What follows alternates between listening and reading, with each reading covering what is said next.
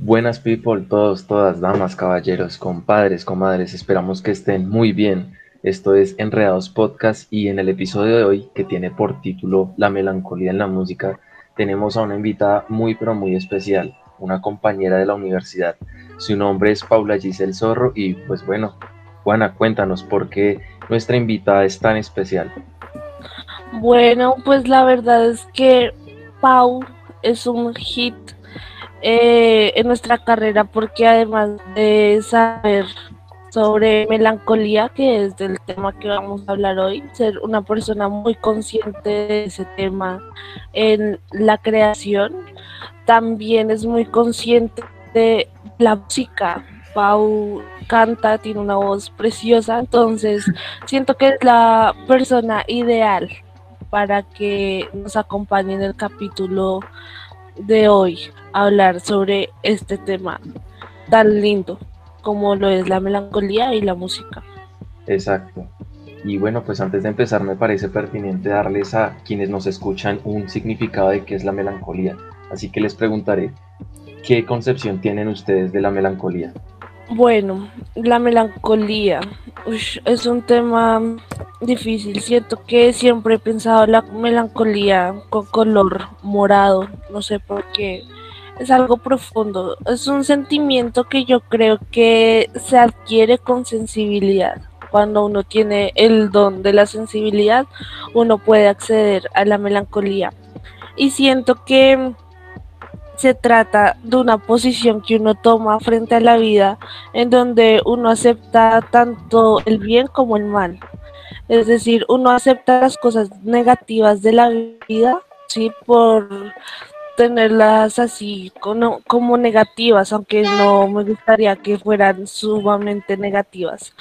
Pero uno acepta, por ejemplo, la muerte porque uno sabe que está vivo y si uno está vivo debe morirse. Entonces, siento que es esa posición, eso reflexivo sobre estoy aquí en este momento, pero en cualquier momento me puedo ir, así como las cosas ya se fueron y pasaron, y así como las cosas se irán y pasarán. Siento que eso, para mí, eso es la melancolía. ¿Y tú, Paula, qué concepción tienes de la melancolía? Bueno, pues yo la, melancolía la asocio mucho a la memoria también por cómo la siento. Eh, son, es una memoria que no son solo palabras o imágenes, sino una memoria que produce un sentimiento de tristeza que a su vez está procesando la pérdida. Entonces, también está muy relacionado a eso que habla Juana, ¿no? La muerte, la muerte de las cosas, no necesariamente la muerte física, sino quizá la muerte de amistades, la muerte de, de todo, ¿no? Todo muere un poco. Entonces es eso, una memoria también corporal y lo ligo mucho a lo que significa la palabra, que es bilis negra, porque el traducir este sentir a, y darle un espacio en el cuerpo es una imagen pues bien fuerte y le da precisamente eso, un espacio en el cuerpo. Sí, ustedes dos acaban de mencionar algo muy interesante eh, y es que Juana lo relacionó a un color. En mi caso yo también lo relaciono a algo distinto porque el término en sí me parece muy abstracto, o sea, a pesar de que es muy cercano, que se puede hablar en la cotidianidad, la melancolía tiende a ser, en mi caso, como una tristeza dulce. Yo la relaciono con, con lo dulce, como, como lo lindo, o sea, la, la felicidad en lo triste, ¿no? Como lo negativo en lo bueno. Y, digamos que en mi caso, eh, la melancolía resulta ser sí, un poco de pérdida, pero es una pérdida que se recuerda, como lo dices tú, Paula, y porque se recuerda como que siempre está vigente en el presente. Y al estar vigente en el presente, pues es constante y es más atormentado, ¿no?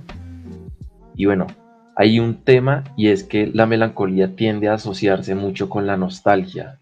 Así que, de nuevo les pregunto, ¿Qué concepción tienen ustedes de la nostalgia?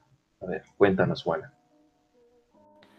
Pues es que sí que para mí relacionar los conceptos lo más sencillo es pensarlo por los colores. O sea, yo lo pienso así, en colores. La nostalgia para mí siempre ha sido como de color cobre. No sé por qué. Siento que la nostalgia de una manera u otra es añorar eso que uno ya no puede tener. Sí, eso que ya se perdió, fue un momento efímero en tu vida que ya quizás no lo no lo viviste lo suficiente en ese presente y por eso ya no lo puedes tener.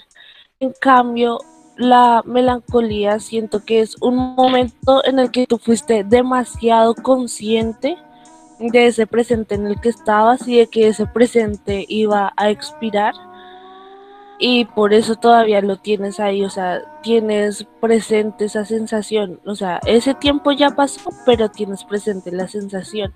En cambio, en la nostalgia, ya pasó ese tiempo, no tienes presente la sensación, pero adorarías, desearías volver a ese momento y estar presente ahí, pues para cambiar nostalgia por melancolía, creo yo.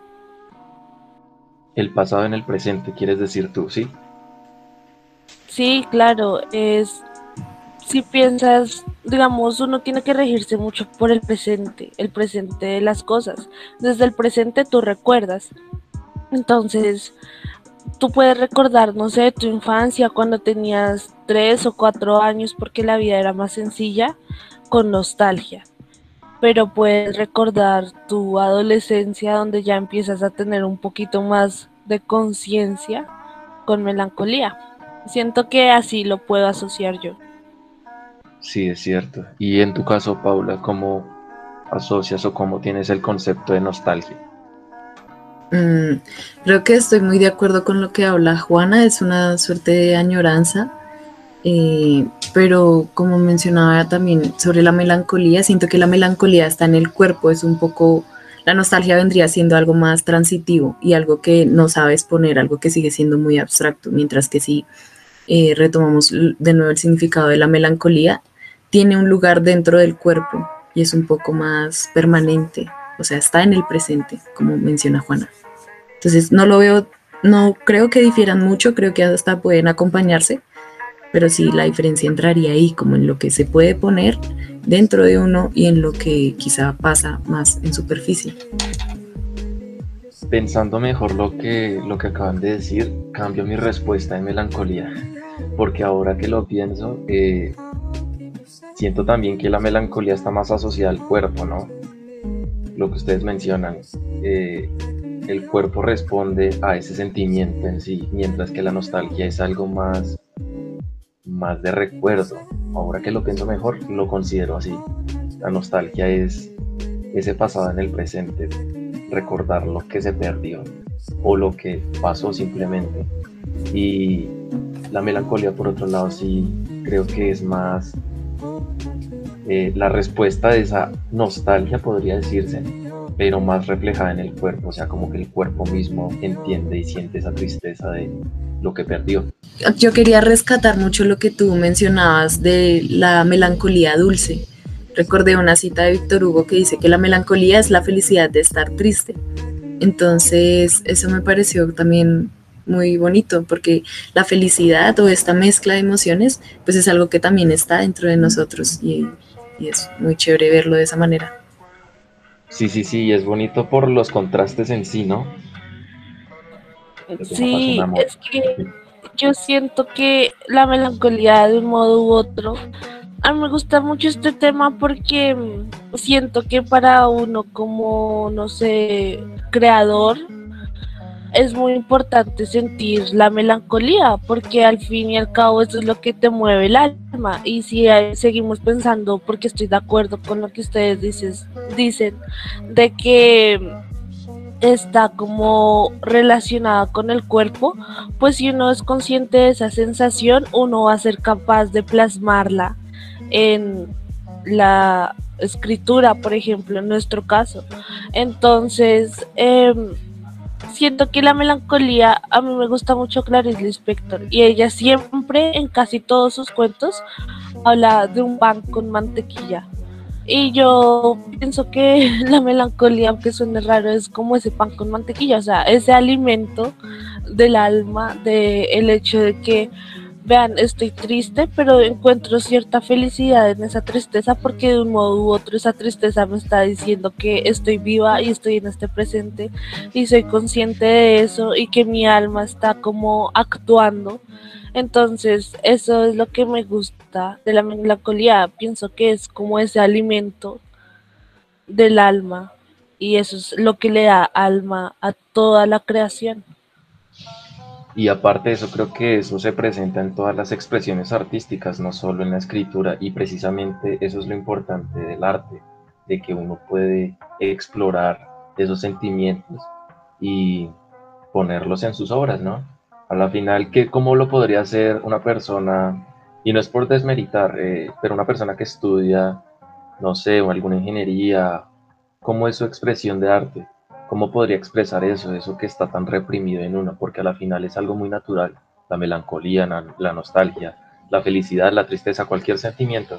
¿Cómo podría expresarlo alguien que estudia o está en otro plano que no sea el arte? Creo que el arte precisamente es por eso necesario, porque de alguna manera ayuda a purificar todo eso que está dentro de uno, que ayuda a drenarlo, mejor dicho. Exacto, y justamente sobre eso va este capítulo de hoy, para no aburrirlos con literatura, porque sabemos que nuestro público es muy variado y quizás algunas referencias que les demos son bastante desconocidas.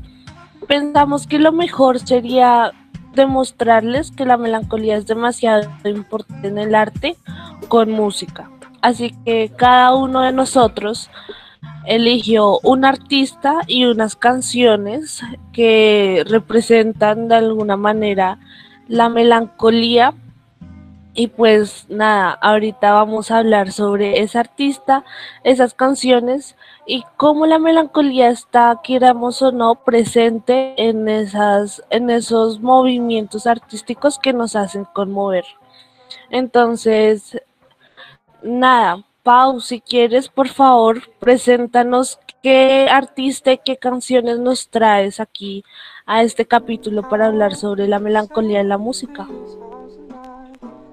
Bueno, pues yo traje un artista, un proyecto que se llama Al cruzar la calle, que es de una cantautora venezolana llamada Linda Soquist.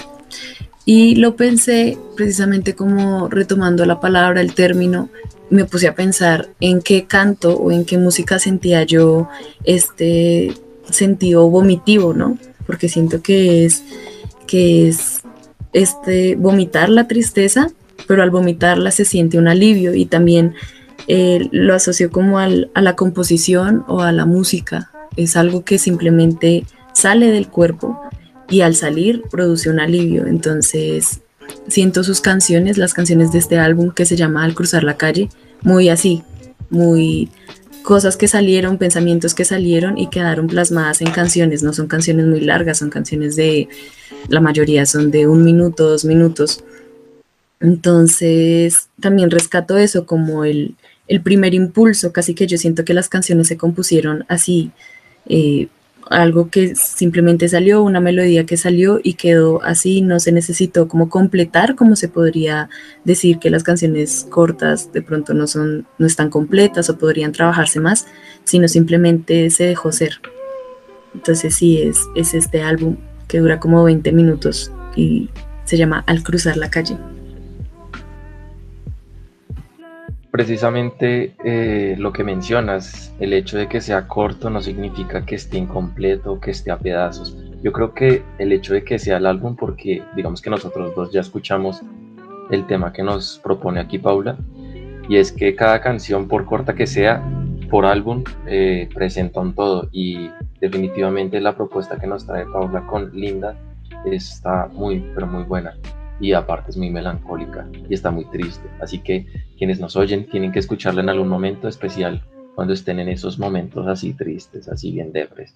Así que muy bienvenidos para que la escuchen. Sí, exacto. También creo que lo relacioné mucho por el momento en el que llegó este álbum. Y algo también que rescato de él es que es una melancolía del futuro. Hay muchas canciones que hipotetizan situaciones eh, situaciones de ella casada, de ella con pareja, de ella en fiestas. y o de también su propia relación con la música, el arte, dice, yo no soy artista, prefiero ser un cuadro. Entonces, mm, está muy relacionado como a esta memoria y es una memoria que parte del pasado para construir un futuro y sentir melancolía de ese, de ese futuro que no existe. Entonces, ese sentimiento me parece muy único, el sentir melancolía o añoranza o tristeza, procesar una pérdida de un futuro y de un evento o eventos que no han sucedido todavía. Me parece un sentimiento muy único y es algo que percibo en las canciones de ella. Y es una propuesta diferente por lo que mencionas. Uno siempre piensa en melancolía y precisamente también por lo que mencionábamos anteriormente. Uno piensa en melancolía y es por las cosas que perdió y que ya no están y que están en el pasado, en el pasado. Y que se recuerdan en el presente.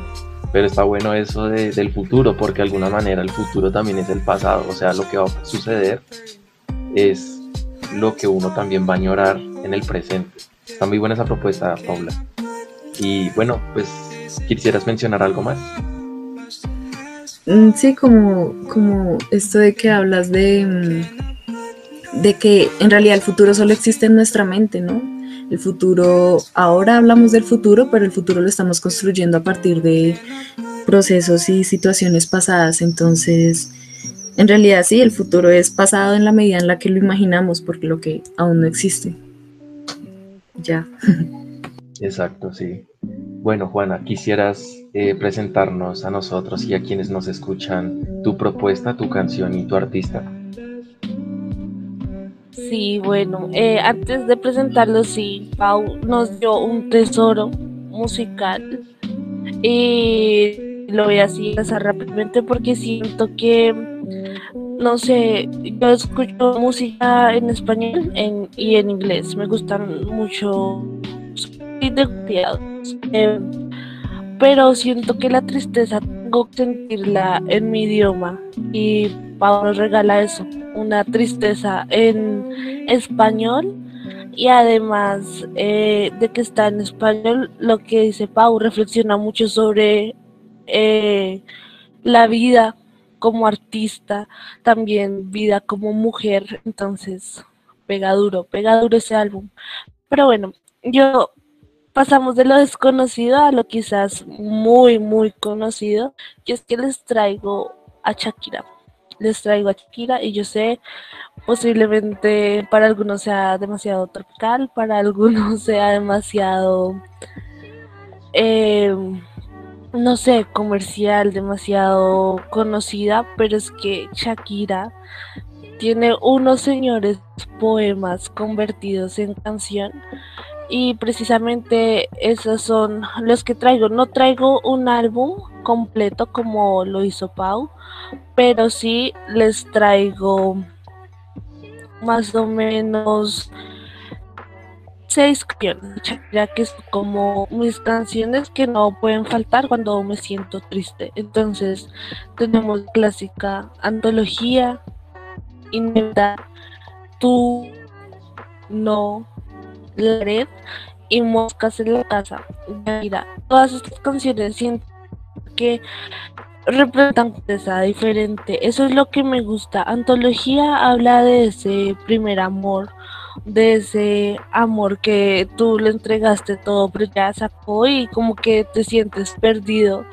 Ante eso, inevitable es como esa persona que se aferra a esa otra persona que la dejó que se fue, eh, tú es entregarlo todo, o sea, esa es bonita que están ahí, digamos, en la relación, la situación se presenta así, están en la relación, pero en tú, ella le está entregando todo y siento que es una tristeza muy dura porque es saber que lo estás entregando todo y un día ya no vas a tener eh, más entregar y esa persona ya lo habrá recibido todo también.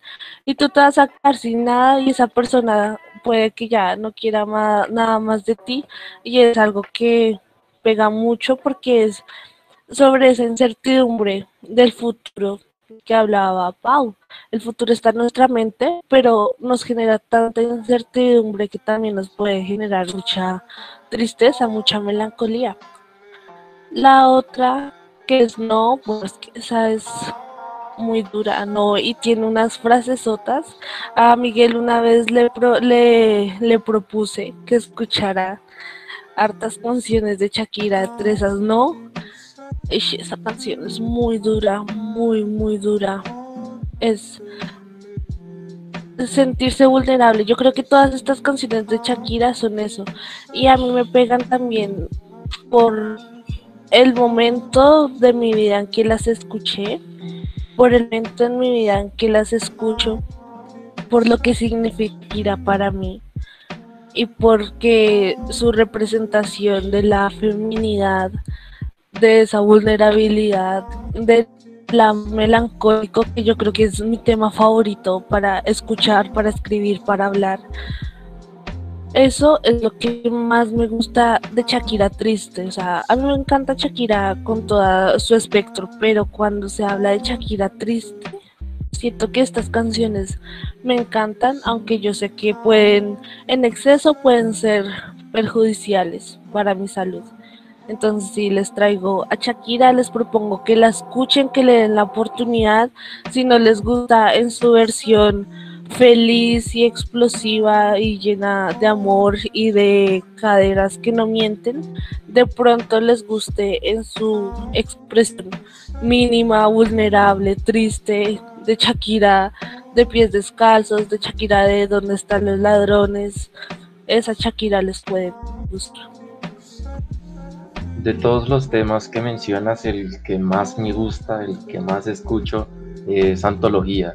Y aparte de lo que mencionabas, es que en antología, porque es de la única que puedo hablar, eh, siento que está el tema del amor, sí, pero es más ese primer amor que como mencionabas y que no se puede recuperar porque es la persona que te enseña a amar, o sea, es la, es la primera persona que te enseña la experiencia de, de amar y como se fue, pues también se fue la concepción que uno tiene de amor, de cómo poder amar y es muy triste, sí, es muy triste. Así que escúchenla. Hay algo muy, muy interesante que mencionan y que esperaba que lo dijeran, y es que ambas dicen que esas canciones llegaron en el momento exacto de su vida, o sea, llegaron en un momento y por eso es que pegan tan duro. En mi caso, como en el caso de ustedes dos, también pasa lo mismo. Y es que es por el hecho mismo de que la música resulta ser como una amplificadora de los sentidos, ¿no? Ayuda, pero también es, es potencializadora digamos que si uno está en un momento, una faceta triste, en una faceta de felicidad, sea cual sea, y escucha una, una canción, esa canción ayuda a amplificar ese sentimiento, o sea, lo, lo impulsa, lo llena más. Eh, en mi caso, mi propuesta es dos temas de Milky Chance, bueno, son tres temas en realidad. Uno de ellos es Losing You o Perdiéndote. Perdón, mi inglés ahí todo bastardo. Pero, eh, como en el caso de ustedes dos, llegó en un momento en que sí, estaba como medio tristongo y toda la vuelta. Pero hay otro tema que se llama Flash Young Mind y en ese siento que tengo una felicidad, o sea, no es la melancolía pura, sino siento que es más la felicidad.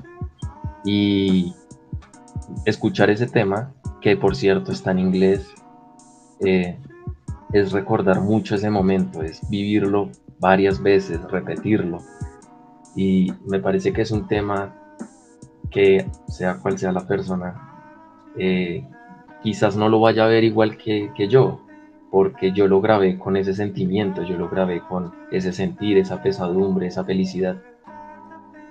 Así que seguramente a las personas que escuchen estas canciones, eh, sean las de Paula, sean las de Juana, sean las mías, quizás tengan el mismo sentimiento, pero porque lo estén pasando en este momento, o sea, quieren grabar ese sentimiento, ese sentir en estas canciones. O quizás simplemente hay personas que no están pasando por nada duro o ninguna faceta triste. Y simplemente las canciones le vengan normales. Y eso no está mal porque precisamente eso es lo interesante de la música que se graba en un preciso momento en un preciso momento en donde cada uno está sintiendo algo distinto mi tercera propuesta son tres canciones como ya dije eh, es de también Milky Chance y se llama Stolen Dance. Creo que es un grupo que muchas personas han escuchado, quizás, o quizás no, no estoy seguro. Y la letra, pues no voy a hablar mucho de la letra porque sí es triste, o sea, así como que tiene sus frases, como decía Juana con Shakira, eh, que son muy potencializadores, que son muy decadentes, pero hay otras que no, digamos que Flash in Mind es una de ellas, como ya mencioné, y, y que, y escúchenlas, eso es lo que, lo que puedo decir, escúchenlas, y si quieren grabarlas también como un sentir, háganlo, o si ustedes tienen también sus canciones, seguramente también lo pueden hacer, nos pueden compartir a nuestro podcast en nuestras redes.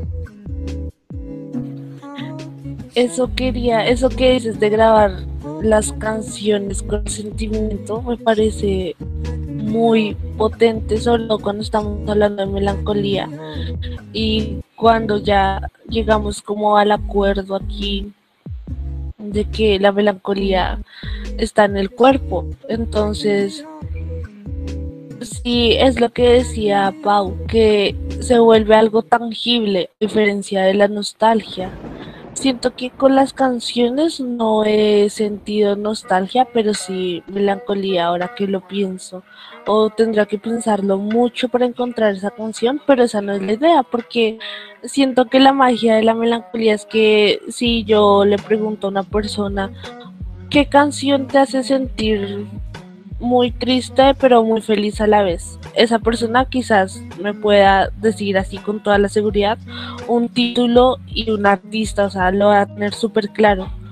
Pero la nostalgia, no sé, siento que eso es algo más de pensar y la música tiene eso, la música, la música que tiene alma hace que uno grabe esas canciones y que pase ese momento mágico de epifanía cuando uno dice, oiga, es que esta canción me identifica demasiado en este momento que estoy viviendo. O identifica mucho a Juana de 10 años o a Juana de 15 años o así. Siento que esa es la magia de la música y esa es la magia de la música escrita con melancolía. Estos tres artistas y estas canciones que presentamos tienen eso, nosotros las guardamos con melancolía, pero también se siente que esas canciones fueron escritas con esa melancolía. Entonces, nada, yo quería preguntarles, ah, o no sé, Miguel, si quieres decir algo antes de mi pregunta. Sí, sí, sí, hay una cosa que quiero decir que olvidé que se me pasó y es del grupo de Milky Chance. Hay y yo creo que este grupo entiende muy bien ese tema de la tristeza también, de la melancolía por, por todas las canciones que tienen, en especial de un álbum que se llama Sad Necessary, que si se traduce literalmente significaría eh, la necesidad de la tristeza, ¿no? Todo este álbum, Dios mío, es, es una apuesta para, para llorar, o sea, una apuesta para cortar vena, o sea, es muy, muy fuerte. Y aparte de eso, eh, creo que en general, a pesar de que han evolucionado, ellos empezaron mucho con todo este tipo de canciones, de Stolen Dance, de Flash, Flashing Mind. Y ahora, si se les escucha ahora, eh, sus canciones ya no están tan acertadas a ese tipo de melancolía. Y no está mal, creo que todos los artistas en algún momento evolucionan y eso es más como un apunte hacia la música en sí y hacia los artistas. Y es que no siempre tienen que estar en esa misma categoría, ¿no? Porque digamos que Shakira no es siempre melancolía y tristeza. No estoy seguro si en el caso de Paula con Linda sea lo mismo, pero los artistas también evolucionan. Y digamos que eh, en mi caso eh, con Milky Chance, sí tienen esa faceta triste y es con la que empezaron. Y quizás por eso es que ahora sean conocidos. Y ahorita a mí me imagino alguien dirá que no, no, no los conozco. Pero es, algo muy lindo, que siempre estén evolucionando los artistas también y que con ellos pues uno como oyente también lo esté haciendo y no se quede estancado en un solo sentir, en un solo sentimiento como lo es la melancolía. Eh, ahora sí, Juana, si quieres continuar. Bueno, sí, eh, yo les iba a hacer una pregunta. Si ustedes tuvieran que elegir de estos artistas que presentan una sola canción triste, o sea, son los últimos tres o cinco minutos de tu vida y solo puedes elegir una canción triste para escuchar por última vez, ¿qué canción sería? Pau, ¿quieres, quieres, ¿tienes alguna idea, Pau? Eh, sí, mm, me, me, causa como curiosidad, porque me puse ahí en el lugar de mi muerte, ¿no? Mis últimos tres minutos, ¿qué canción pondría? Eh, hay una canción que se llama Así era yo antes de morir, tal cual así se llama. Entonces, pondría esa y es como una canción que está en segunda persona, ella está hablando y dice, ¿qué harías si muero mañana? No harías nada, me dejarás morir. Entonces habla de que le cuenta a su mamá, que la entierra en el jardín. Entonces es como casi preparar la muerte y suponer qué pasaría en los demás de, morir. Entonces es, es, eso, es la melancolía que procesa la pérdida y no una pérdida de pronto de esta persona a la que le habla, a la que no le importaría su muerte, sino también una pérdida de sí misma, está procesando su, su propia muerte. Entonces estaría yo en mis últimos tres minutos procesando mi muerte, creería.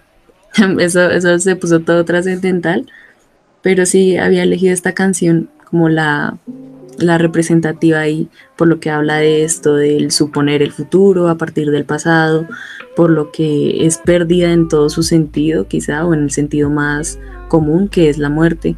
Entonces sí, me, me causó como gracia esa, esa, relación que hiciste, esa suposición que hiciste los últimos tres minutos. Entonces sí, sería esa la canción, así era yo antes de morir. Pero no se puso trascendental, yo creo que precisamente a eso viene eh, la propuesta de Juana, que escucharías los últimos momentos antes de morir. Y heavy, pesadito, pesadito.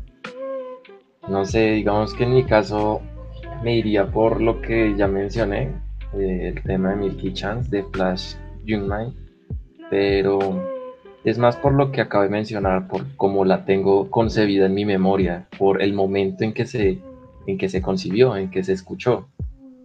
Y yo creo que las personas que suelen, porque a mí me gusta mucho este grupo y las personas suelen conocer y saber que me gusta, pero cuando me preguntan por qué, yo simplemente digo lo, lo, lo, lo que acabo de mencionar, que eh, por cómo la tengo concebida y más por los momentos. Y es que hay algo muy interesante que no se ha mencionado y que supongo que le, le vamos a hacer un poquito el quite. Y es de que estos momentos no se conciben solos, o sea, se conciben por alguien o con alguien o involucrando a alguna persona, ¿no? Digamos que en mi caso es porque se concibe con alguien, o sea, pensando en alguien. No sé si en el caso de ustedes dos, que seguro que sí, también sea pensando en lo mismo. Esto es una pregunta dentro de la pregunta de Juan. O sea, que si yo pienso la melancolía o estas canciones en alguien, algo así. Eh, no, no pensando en alguien necesariamente, o sea, sino involucrando a alguien de cualquier forma. O sea, puede ser pensando en esa persona o puede ser recordándola o puede ser estando con ella, no sé, pero yo lo que estoy diciendo es que normalmente estas canciones no se conciben pensando en uno mismo, sino pensando también en alguien más. Estoy preguntando, ¿es en su caso sería lo mismo o estoy equivocado? Uy, en mi caso yo creo que sí, sí, sino que es que pasa lo mismo que con Pau. Todo es demasiado hipotético, digamos, puede que con esa persona no estemos muy involucrados, pero de alguna forma el sentimiento que hay lleva como a hacerme todas estas situaciones hipotéticas y cuando estoy escuchando estas canciones, pues esa persona es referencia y no sé, imaginar todo lo que estas canciones proponen que bueno, aunque no estamos, bueno, Miguel no estaba hablando de la letra, yo sí, pero aunque uno, la letra a uno le cuenta como una historia, ¿no? Y siento que como todo esto es tan hipotético, toda esta situación en donde yo relaciono a esta persona y, la relación, la historia que nos está proponiendo la canción, pues a mí sí me pega así la tristeza. Obviamente no es que siempre me sienta triste solo por esa persona.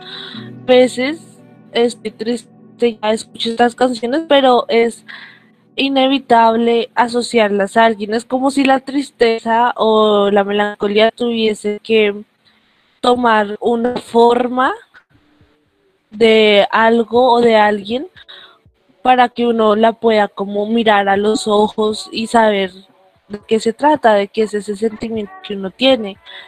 A veces es otra persona, a veces es como, sé, siento que a mí me pasa la otra Juana con la que estoy triste porque se está yendo o porque no se encuentra. Eso, eso me pasa con esas canciones. No sé, Pau, si estás de acuerdo.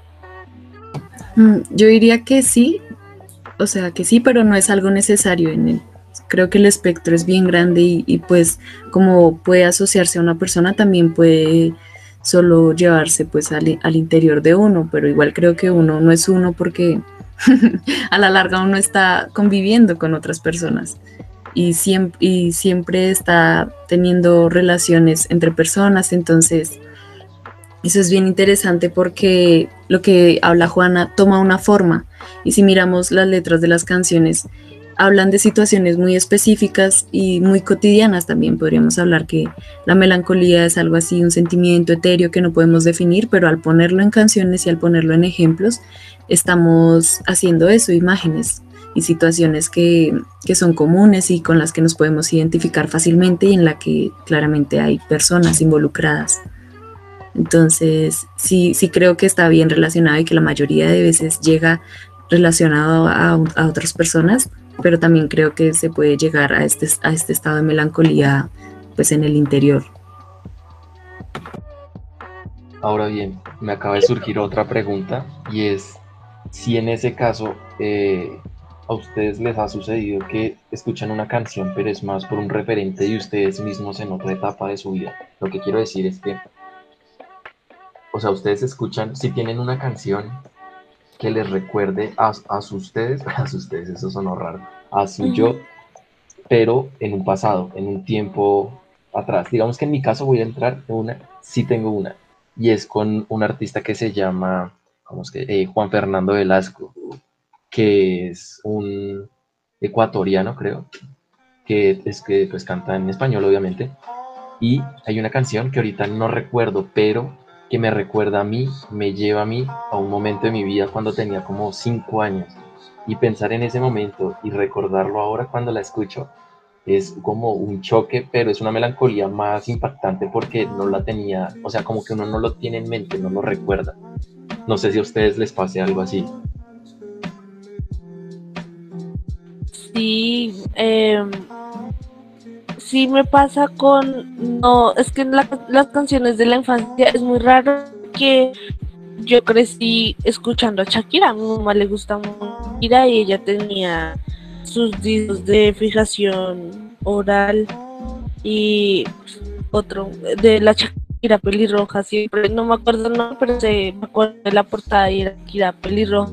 Entonces, mi infancia era Shakira y Maroon, me acuerdo mucho por mi mamá. Y ya con el eh, cuando ya pude como elegir mi música, por decir así, de alguna manera. Eso fue como cuando ya yo tenía 13 años y es cuando uno empieza a buscarse en música. Todas esas canciones que eran como el 2000 2013, 14, del 2013 al 2015, yo las escucho todas, todas que pegaban así en las emisoras de música pop en inglés, o sea, las 40 mejores canciones yo las vuelvo a escuchar y aunque sean las más felices, no sé, esas canciones me ponen muy melancólica. ¿Por qué? Porque era consciente de todo lo que estaba pasando en ese momento, de todos los cambios que yo estaba teniendo, emocional, física, mental, todo lo que estaba pasando a mi alrededor. Y esas canciones, yo como que encontraba el refugio en esa música y ahora esa música para mí es muy triste porque tiene ese refugio como de tristeza. Entonces, sí, claro, las tengo ahí prefiero no escucharlas porque me pegan muy duro. Hay unas que no tanto y que las puedo escuchar tranquilidad, pero hay otras que llevo rato sin escuchar y cuando las escucho, no sé por qué pongo la música en aleatorio y preciso sale. No, esas, esas canciones pegan porque es como, no sé, voy a usar aquí un referente cultural extraño, pero no es tan extraño. No sé si han visto Ratatouille, espero que sí. Cuando en la última escena, casi en las últimas, cuando el crítico está con mi Ratatouille y que hace una regresión allá al pasado y se ve a él de cinco años, siento que así me pasa con la música que escuchaba por allá cuando tenía como 13, 14 años. Así, me voy hacia atrás y creo que esa también es la melancolía, ¿no? Como ese, me voy hacia atrás, hacia ese momento que pasó, o me voy hacia adelante, ese momento que estoy imaginando que pasó y que está lleno de conciencia y tristeza. Así, eso me pasa. Ese, ese referente de Ratatouille estuvo re bueno, se mamó ahí, estuvo, estuvo apenas, es que así es. Sí, concuerdo.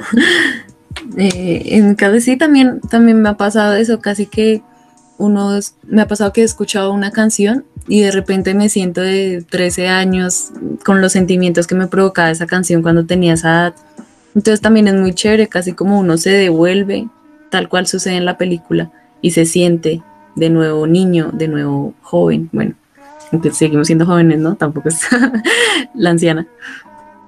Exacto. Pero, pero quería decir que Miguel se puso a preguntarnos si nunca contestó que cuál iba a ser la canción de tus cinco minutos antes de morir. Eh, no, sí, yo contesté. Pues es que es muy difícil, es una decisión muy difícil porque creo que la canción para esa, para ese momento todavía no la he encontrado. Siento que no la he encontrado. O sea, podría aquí dar un ejemplo. Dije que Flash Young Mind de Milky Chance, pero yo hasta incluso yo mismo estoy seguro de que esa no es, porque no estoy seguro, o sea, no considero que sea esa. Sin embargo, pues, si tuviese que responder, sería esa. Sería esa. Yo. Es que tengo muchas opciones, pero como solo tengo cinco minutos para escuchar una canción antes de morirme, yo sin dudarlo, la primera que se me ocurrió cuando les hice la pregunta fue Inevitable de Shakira. Porque aunque habla otra persona, o sea, aunque habla de esa persona que es inevitable seguir amándola, no sé, me pasa que la pongo como hacia mí y es que ya se describe como en todos sus defectos, como ya yo eh, fui infiel, eh, no sé jugar parqués, a veces no me baño, yo lloro, sí, pone como todos esos ejemplos, pero dice, de todos modos, aunque yo tengo todo esto malo, eso no hace que sea imposible que yo lo ame a usted. Entonces, eh, esa canción, además que su energía es como ese grito final, siento, siempre es la de sentir así, ese grito final, cuando ya dice, el cielo está ya cansado de ver la lluvia caer, o sea, es que esa, esa es mi canción de... Es un himno, siento que es eso, ese grito final, y si es el grito final de la muerte, pues qué mejor. Hay otra canción que me gusta mucho y también está asociada a este tema de la melancolía y es de Mr. Kitty, que se llama After Dark. Y no sé, siento que esa también podría encajar en esa, en esa propuesta de la última canción en los últimos cinco minutos de vida. Esa también podría aplicar, pero, pero eso es como algo adicional. Claro, es que no sé lo que tú dices, puede ser que uno todavía no encuentre su canción para esos cinco minutos antes de morirse. Pero siento que esa es también el truco de la melancolía, ¿no? Saber que uno puede estar aquí y dos minutos después ya no. O sea, imagínate, o sea, sea como sea, tienes que tener una canción para morirte, morirte en el sentido físico para no aquí muy pero sí morirte en el sentido, no sé, espiritual, eh, psicológico, sí, porque si ponemos así filosóficos, uno no es en dos minutos lo que fui cuando empezamos este programa, entonces uno se está muriendo y naciendo a toda hora, que eso es, creo que esa es la melancolía, saber que eso es lo que está pasando, que uno se muere y se está muriendo a toda hora. Y cuando uno acepta que se está muriendo a toda hora, uno empieza a vivir más intensamente y con más sensibilidad todo lo que le está pasando a su alrededor. Sí, es muy cierto eso. Y bueno, pero pues para concluir, como ya dijimos en un inicio, Paula es música, eh, tiene algunas ideas acerca la música y pues no sé si quisiera compartirnos algo acerca de su conocimiento acerca de la música y pues con nosotros y con la audiencia si quieres compartir algo acerca de eso. Mm, bueno, mis nociones son básicas, yo casi todo lo, he, eh, lo que he encontrado lo he encontrado como intuitivamente o gracias a otras personas. Entonces me puse como a mirar qué hacía de la música triste, música triste. Pero en realidad como que reflexioné que no hay una fórmula o no hay estructuras musicales ni estructuras de composición que permitan que la música sea triste y que más bien estas estructuras eh, son referentes. O sea, me imagino yo cuántas canciones tristes no se habrán escrito a partir de antología, precisamente porque relacionaban la tristeza o la melancolía a la melodía de antología. porque también pensaba que lo chévere de traer estos artistas es que son bien variados, es Shakira, Milky Chains y bueno, esta artista linda. Eh, y son diferentes, por ejemplo, las canciones de Milky Chains tienen como, no sé si lo dije bien, perdón, eh, son un poco más rítmicas, más, más de cierta manera musicalmente animadas. Entonces, de primerazo, yo que no tuve mucho contacto con esta banda, no lo asociaría a la melancolía hasta no visualizar sus letras y darme cuenta de que sí hay una reflexión sobre la memoria, sobre el pasado entonces pensaba en esto, no hay como estructuras o, fórmulas para hacer música triste, sino que todos son referentes. También recuerdo que hace varios años cuando aprendí piano, me enseñaron las escalas menores como las notas tristes. Entonces era el do mayor alegre y el do menor triste. Entonces, claro, cuando a uno le presentan las notas así, pues uno inevitablemente resultará relacionando estos acordes o este tipo de melodías a la música triste. Pensaba también que uno de los grandes referentes de música triste podría ser de Radiohead. Y esta, esta canción está en Sol Mayor y creo que Sol Mayor también es la nota en la que está um, el himno de la alegría. Entonces, todo está muy, todo es muy subjetivo y creo que estas estructuras vienen a partir de los referentes que suenan. Podríamos decir que hay muchos artistas que se han alimentado, no sé, del movimiento del pop triste que empieza de pronto con Lana del Rey, Lord o Billie Eilish. Entonces se van haciendo estos referentes que van construyendo formas de hacer música y música triste. Pues yo no tengo mucha idea de la música, pero creo que algo importante para que sea melancólica, para que sea triste también es el silencio, ¿no? El silencio en el, en el momento adecuado de una canción es necesario, o sea, es preciso, es ajustable. Creo que el silencio también es importante en una canción triste.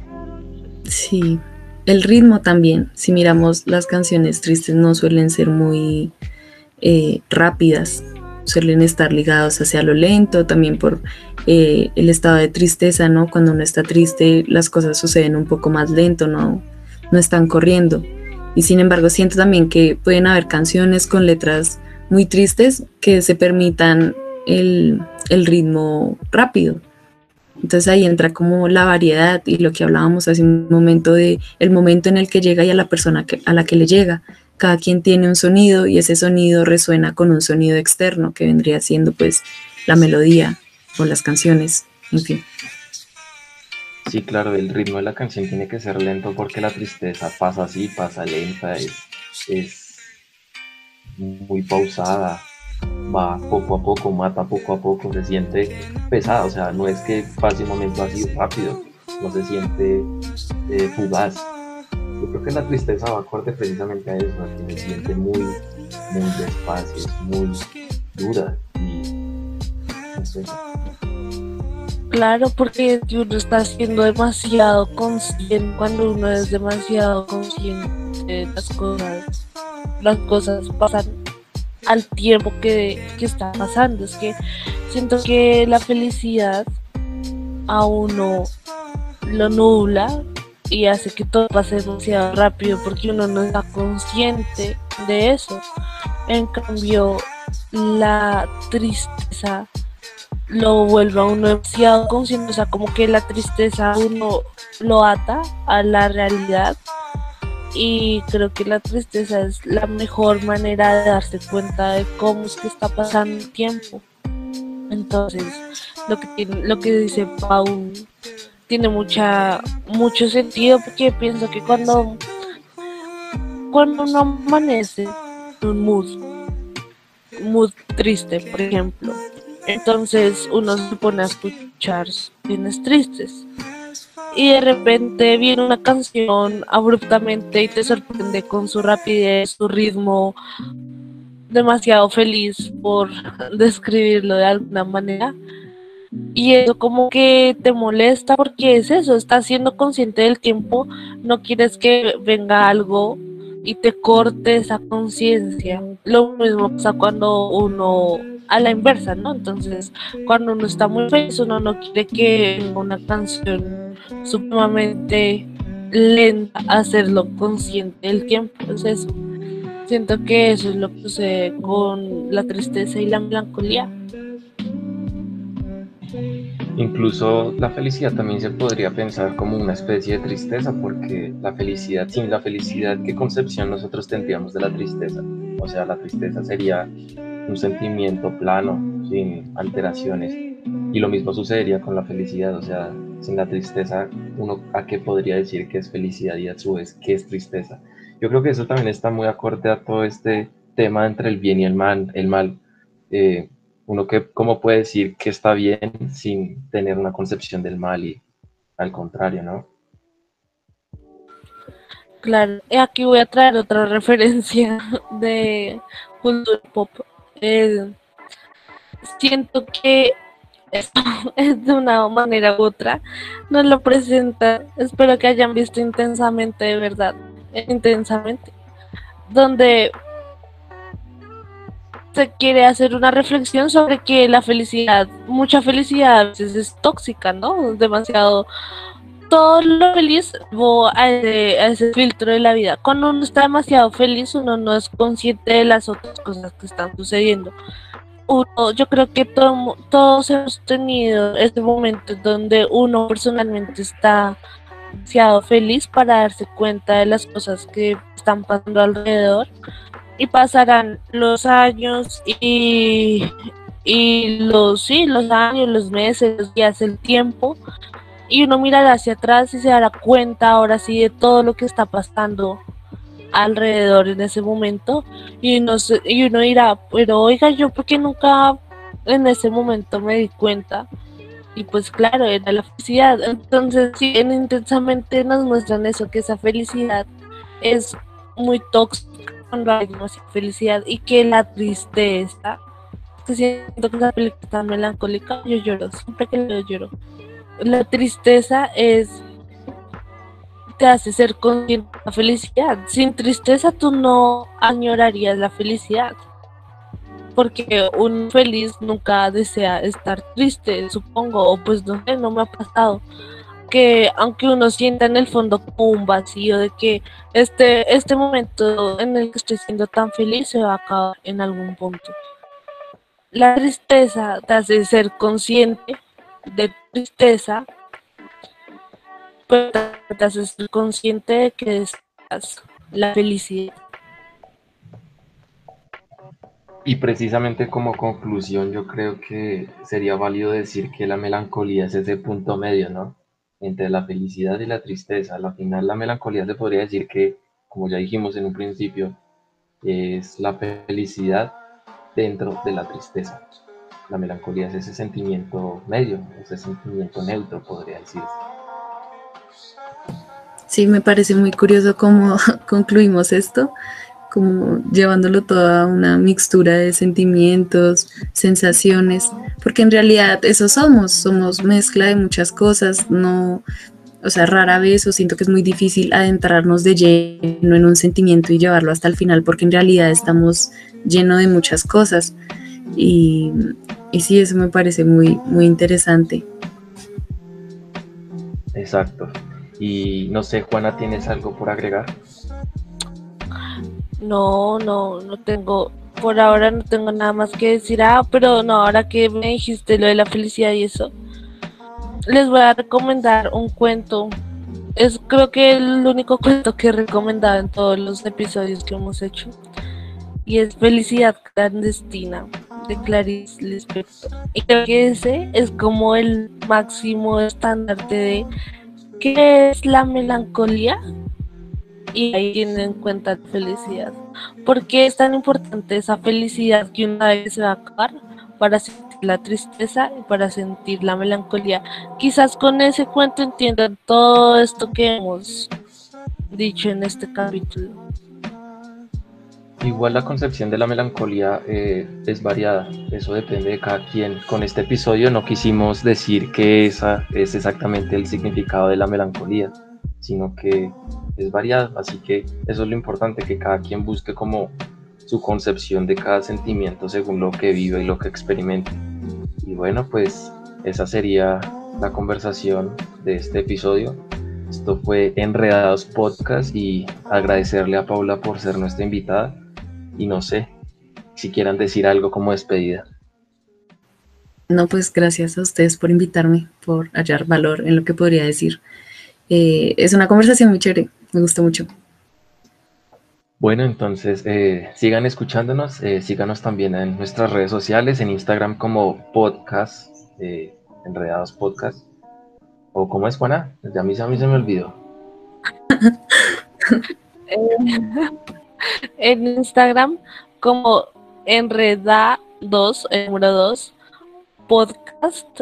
Y bueno, en YouTube también los que nos escuchan en YouTube, no olviden darnos sus canciones tristes y que les gustaría escuchar en un próximo episodio. Entonces, nada, gracias por sintonizarnos. Esperamos que les haya gustado mucho la conversación de hoy. Esto fue Enredados Podcast y nos vemos en un próximo episodio.